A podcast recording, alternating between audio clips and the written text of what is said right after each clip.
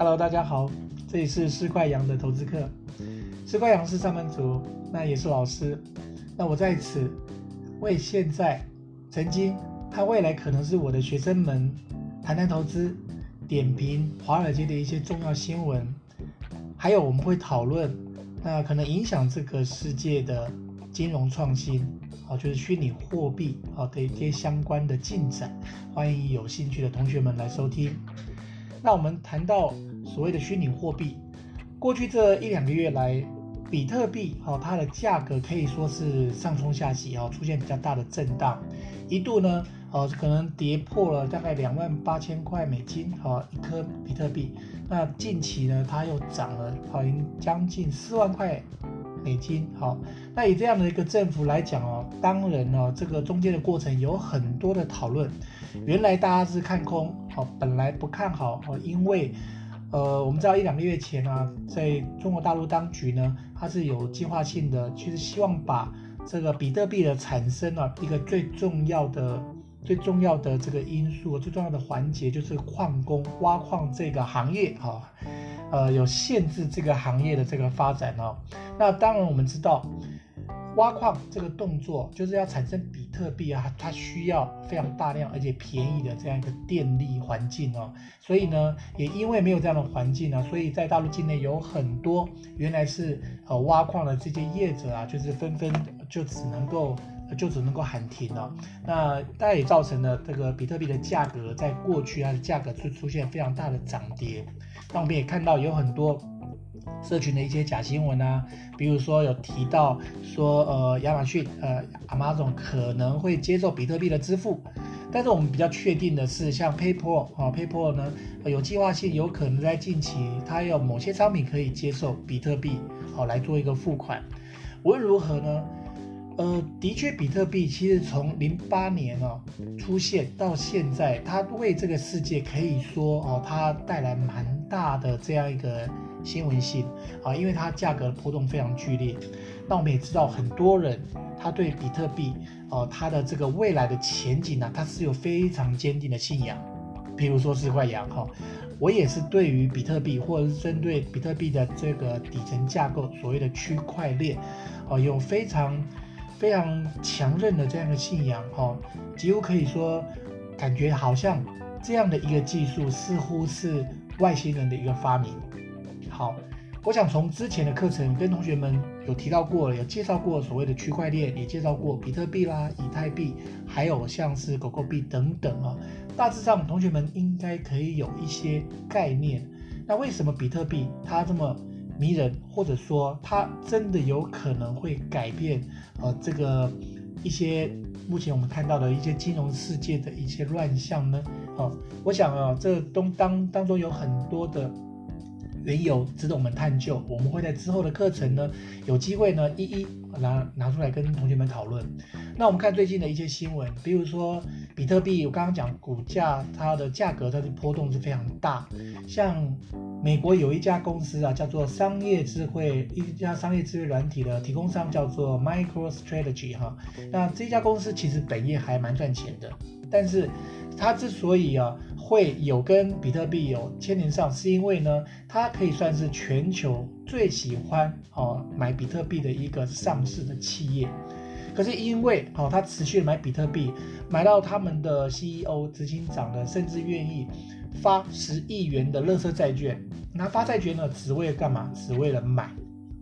比特币哈，那公司持有比特币当然很多，那比特币的这个波动就很直接的影响啊，它本身公司的一些净值哈。即使如此，到目前为止，它已经在第二季的财报公布了，它已经亏了二点九，将近三亿美金的这样一个金额，但是他们的执行长，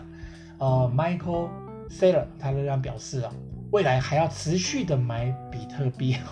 那有这么强强坚强的这样一个信仰啊，无非就是认为比特币呢，因为有它的特性，比如说比特币它的稀缺性啊，还有比特币呢，它有可能可以终结现在整个全球啊，那个印钞票啊这种呃货币融通的这种乱象啊，因为比特币它的有一定的发行量的限制。还有它储存的这些呃特定的这样一个模式啊，它跟一般的货币是不一样。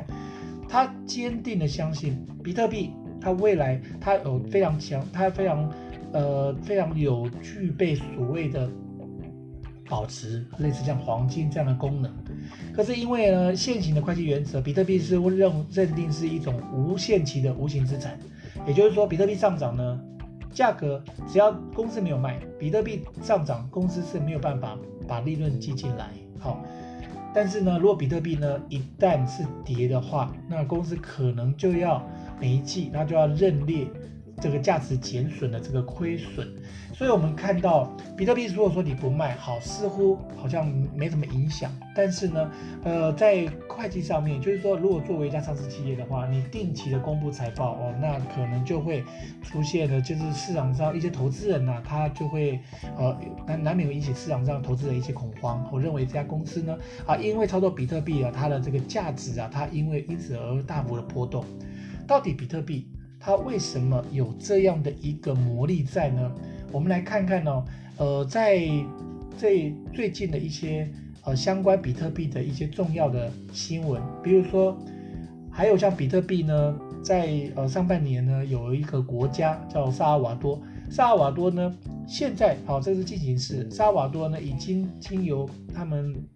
国家立法通过，把比特币列为他们另外一个法币啊，也就是说法定的货币。那就所谓法定货币，意思说你在外面哦，就是在交易的时候，你可以拿他们的美金，好，他们的法定货另外一个法定货币是美金之外，你还可以用比特币，哦，完全合法。也就是说，用法币呢，商家理论上是没有拒绝的权利哈。当然这是理论，实物上我们不知道。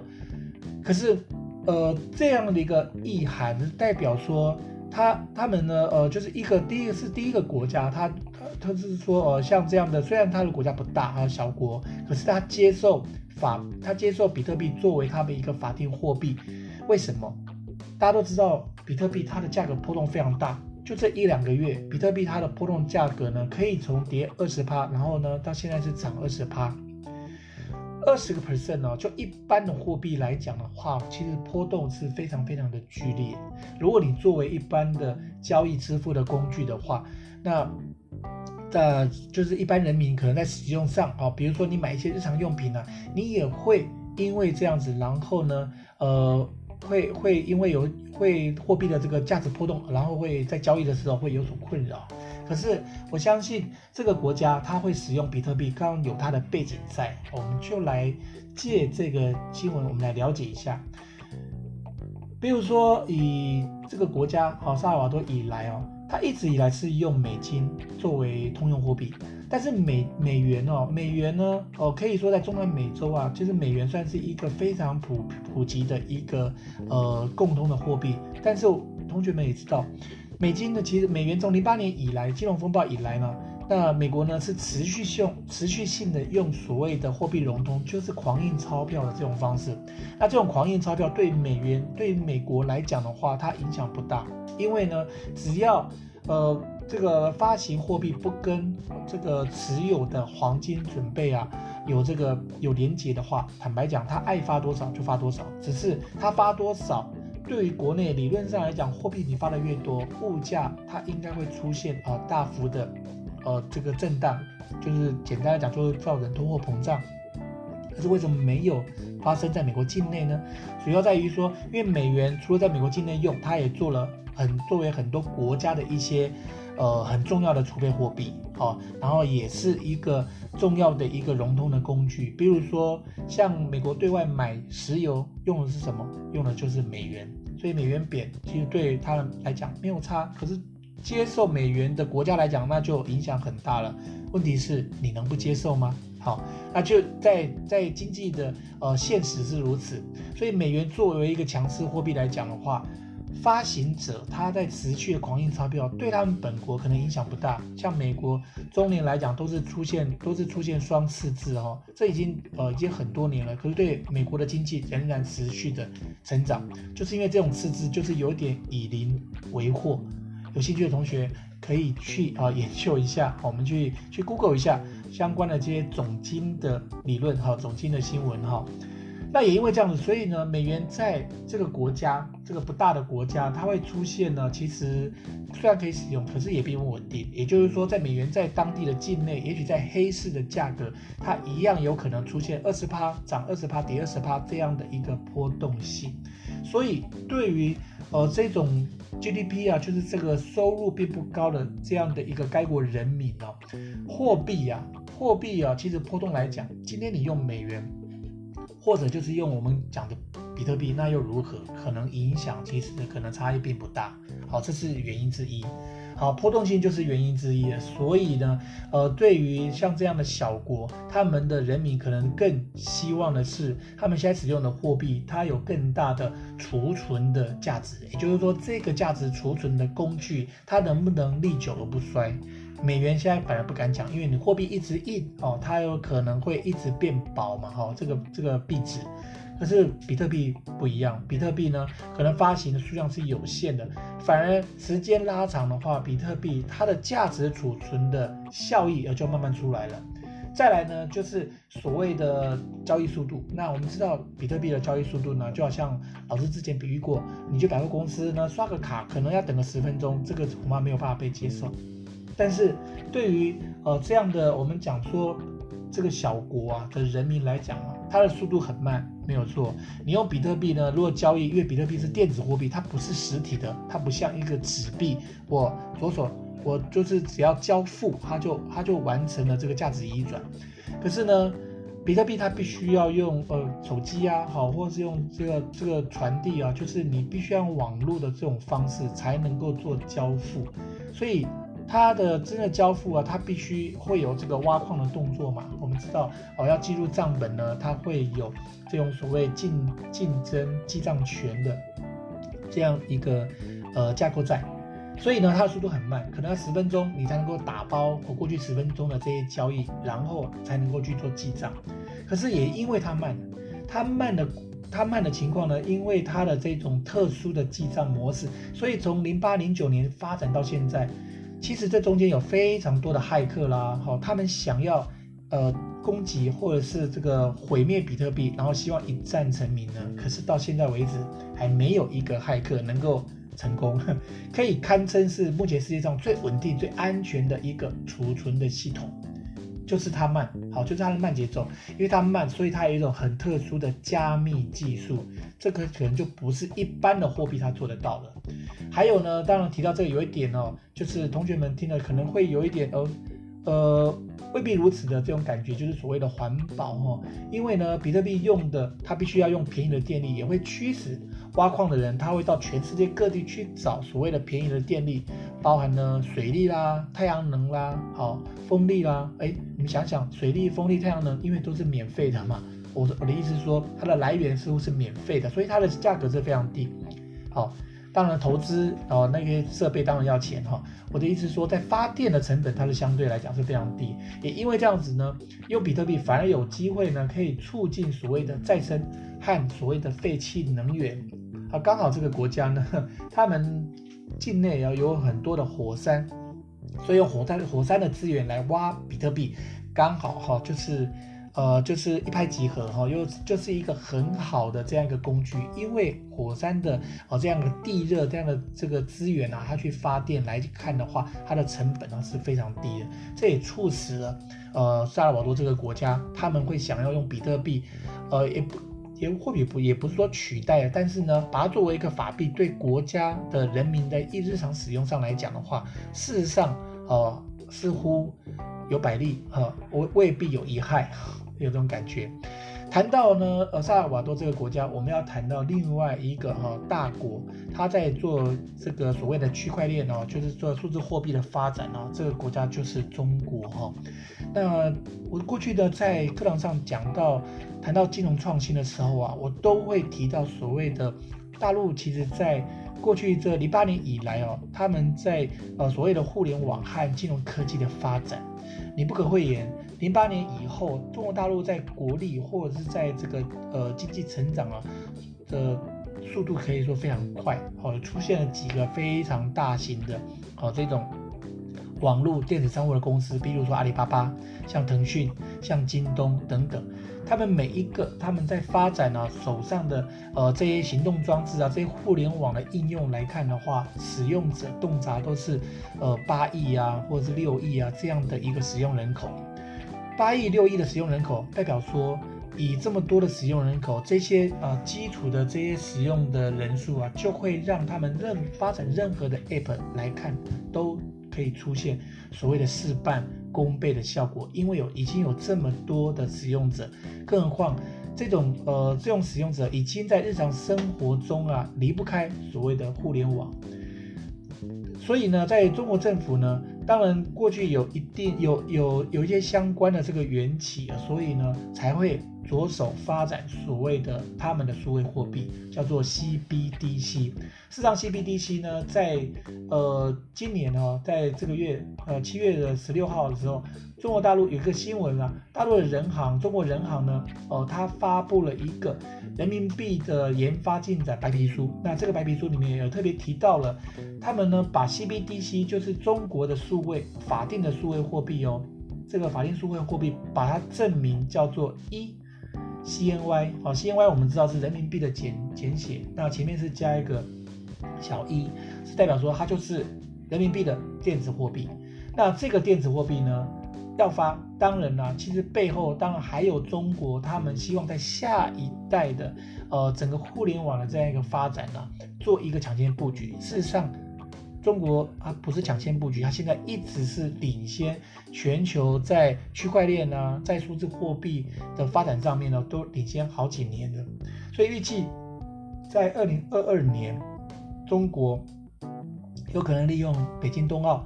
它可能就会呃揭，就是会揭开一另外一个呃所谓的本土基期，就是 CBDC 或者是 eCNY 这样一个数位货币。你可能会想，数位货币跟现在中国大陆，我们大家知道，中国大陆他们现在普遍使用的这种行动支付非常普遍。那发行这个 CNBC 有有有这个必要性吗？好，事实上 CNBC 其实最大的不同，这个所谓的 eCNY 哈，最大的不一样在于说它是区块链，可是区块链的一些精神被它做一些修修正了，比如说它未必是完全的去中心化。好，可是呢。对于呃，在交易上面呢，又有一些修正，也就是说，交易速度上面呢，在价值储存方面，其实都有一些呃，做一些修正。未来可以想象啊，假设以现在百分之九十五的中国的呃一般的人民都是普遍使用行动支付的情况之下，数位货币啊，若被推展之后，它就有可能独立于美元之外另外一种强势货币。那同学们。也知道，刚刚我们才才提到另外一个前面一个小国萨尔瓦多，他把比特币当做一个所谓的法定货币嘛。那你可以想象，作为法定货币，当然就是呃，就就有可能会跟他们原来用的美元哈、哦、会分庭抗礼。那中国当然也是同样的。心情同样的背景下，如果数位货币发展呢，为全世界的其他国家跟中国做贸易、做商、做生意的呃所共所通用的话，那你可以想象，美元的地位将会一落千丈。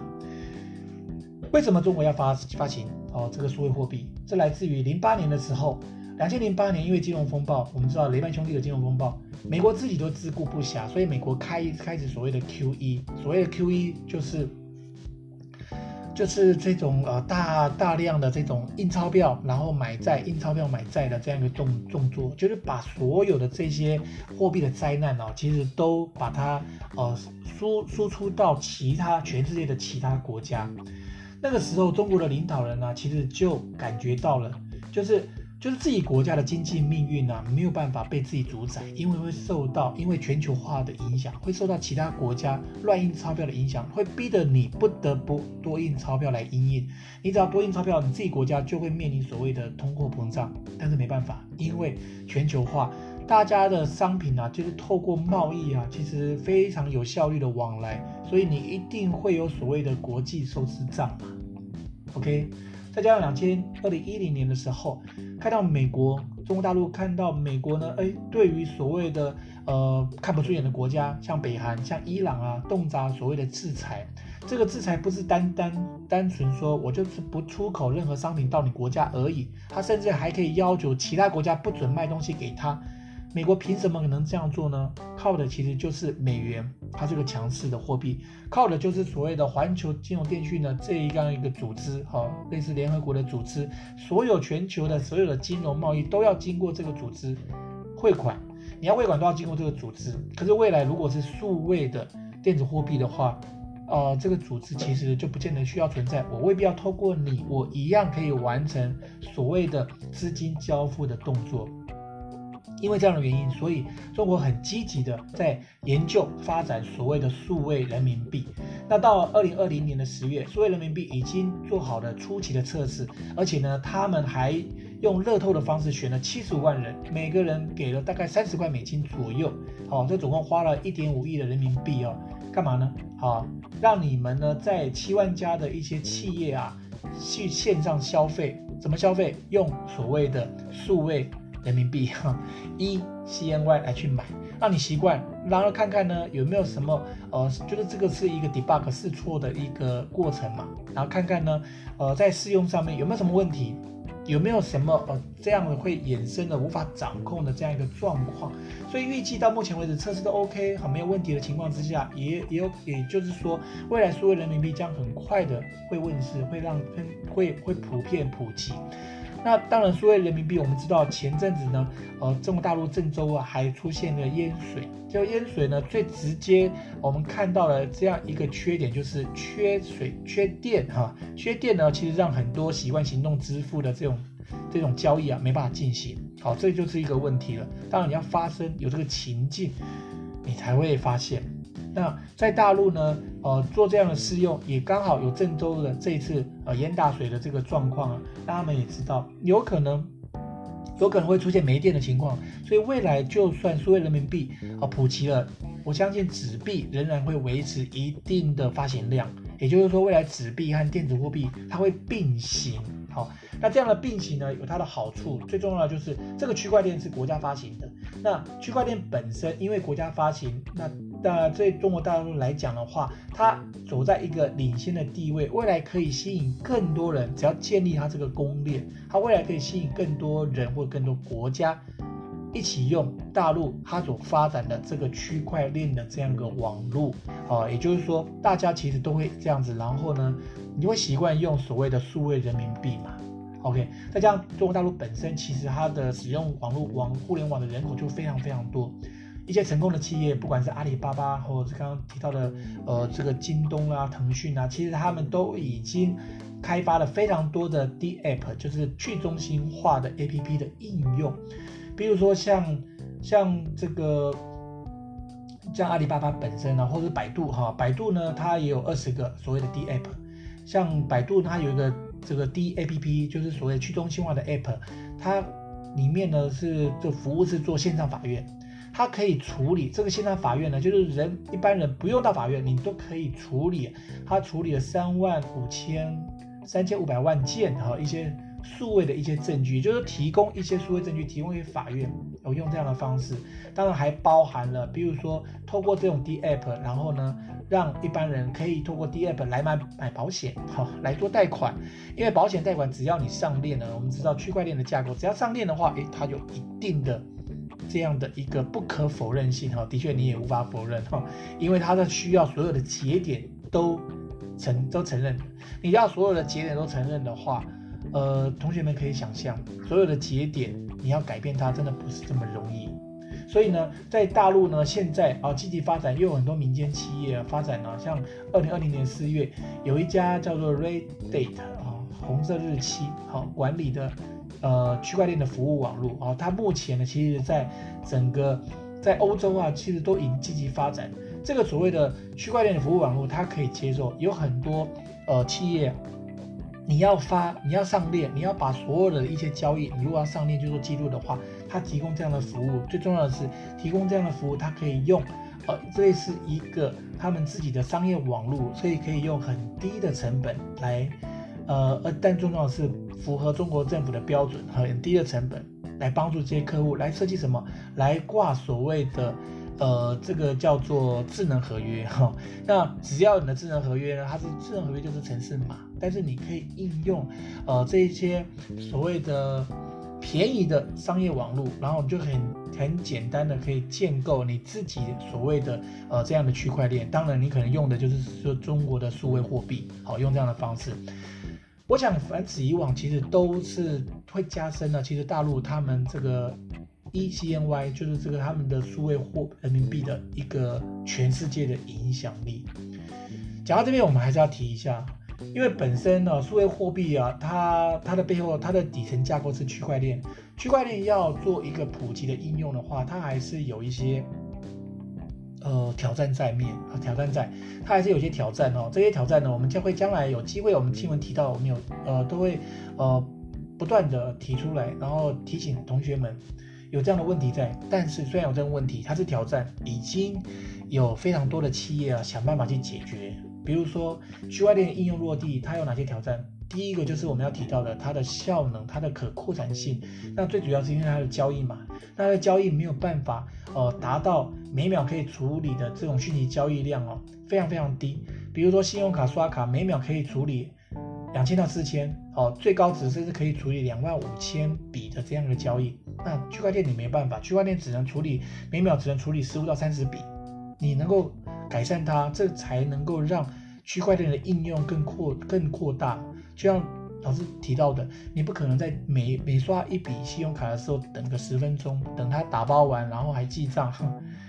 哦，没没没有那么时间，一般实务上做不到。再来呢，就是因为它的架构，它稳定，它呃无法攻破，哈，没办法被骇客攻破，主要是因为它慢，而且呢，它是要所有节点都同意，也就是说，所有节点假设要同意，如果一些软体更新的话，哇，那要是个大工程，这节点可能有几万个节点，每个节点都是自主的，你无法用其他的方式去强制它，因为它没有一个中立机构，记得吗？老师讲过，这是去中心化。去中心化要所有的节点大家都认同，就好像投票，每个人都要投同意票的情况下，你才有可能把这个环境改变。当然，如果没有每个人同意呢，百分之五十一同意，当然后面不同意的也会慢慢的，然后呢被迫不得不同意哈，这是他一个这民主化的极致哈。这也老师也是老师认为。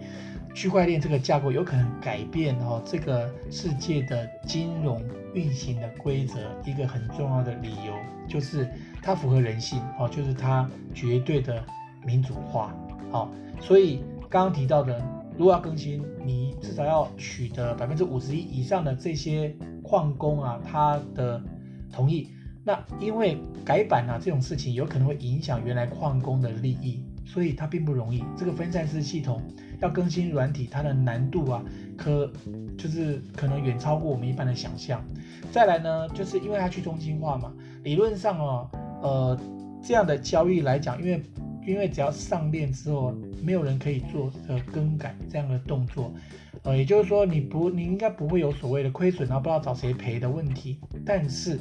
但是。万一好，如果有这个万一的话，如果被骇客攻击呢？因为终究还是有些私人的商用的交易所，你被骇客攻击的话，你可能没办法找到人来求偿。好，这个一般的呃交易不一样。最重要一点是，谁负责上链？谁能确保上链的资讯一定是对的？好像我们最近常听到啊，我们把一些交易或者把一些艺术品啊，或者把一些呃这样这个呃。就是版权呐、啊，好，智慧财产权认证，你把它上链，可是谁能确保上链的这个人他讲的话是对的，是真的？好像我们买一个农产品，这个农产品呢，告诉你是有机的，谁告诉你有机？谁能证明它有机？然后你要怎么去证明？这些所谓证明的动作，你都必须要做外部输入，没办法用智能合约来做一个呃启动的话，没到没。这个这个都会有一些缺陷，也就是说，智能合约它应用范围有限，你只要是要从外部去输入启动条件的话，这个合约可能都有呃都比较复杂哈，就是你没办法认证到底上链的资讯对或不对，还有就是上链之后这个里面的城市码啊有没有问题，这些都可能会影响哈整个呃这个比特币或者说区块链它的应用。但是我们看到了这些挑战外，我们也看到了全世界有很多的商家，其实现在其实都积极的要做开发相关的应用。最主要，我认为哦，老师认为最主要就是各国其实现在因为来自金融风暴之后，大家习惯了这种印钞票来解决面临的经济问题之后，到后来我们的货币啊是否会贬值？到后来会觉得会变得一文不值，这是很多人。好，他共同的担忧了。好，当然我们在后来我们会持续的关注比特币的价格，我相信哈也会有很多很多类似相关的啊这些新闻呢，好让我们来进一步的这种探讨。好，那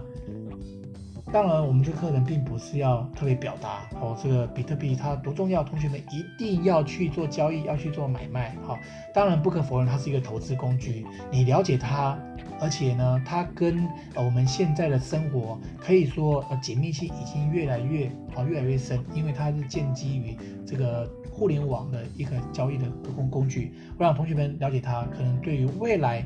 未来未来职场上哈，或者是未来呃你未来的生活上面的话，可能啊你比别人哈早一点哈有这样的一个有这样一个认知。我相信其实对于呃日后的话。应该会呃在投资上面的话，应该会有蛮大的帮助的。好的，那我们今天跟各位哦，大家谈谈所谓的比特币的相关的新闻。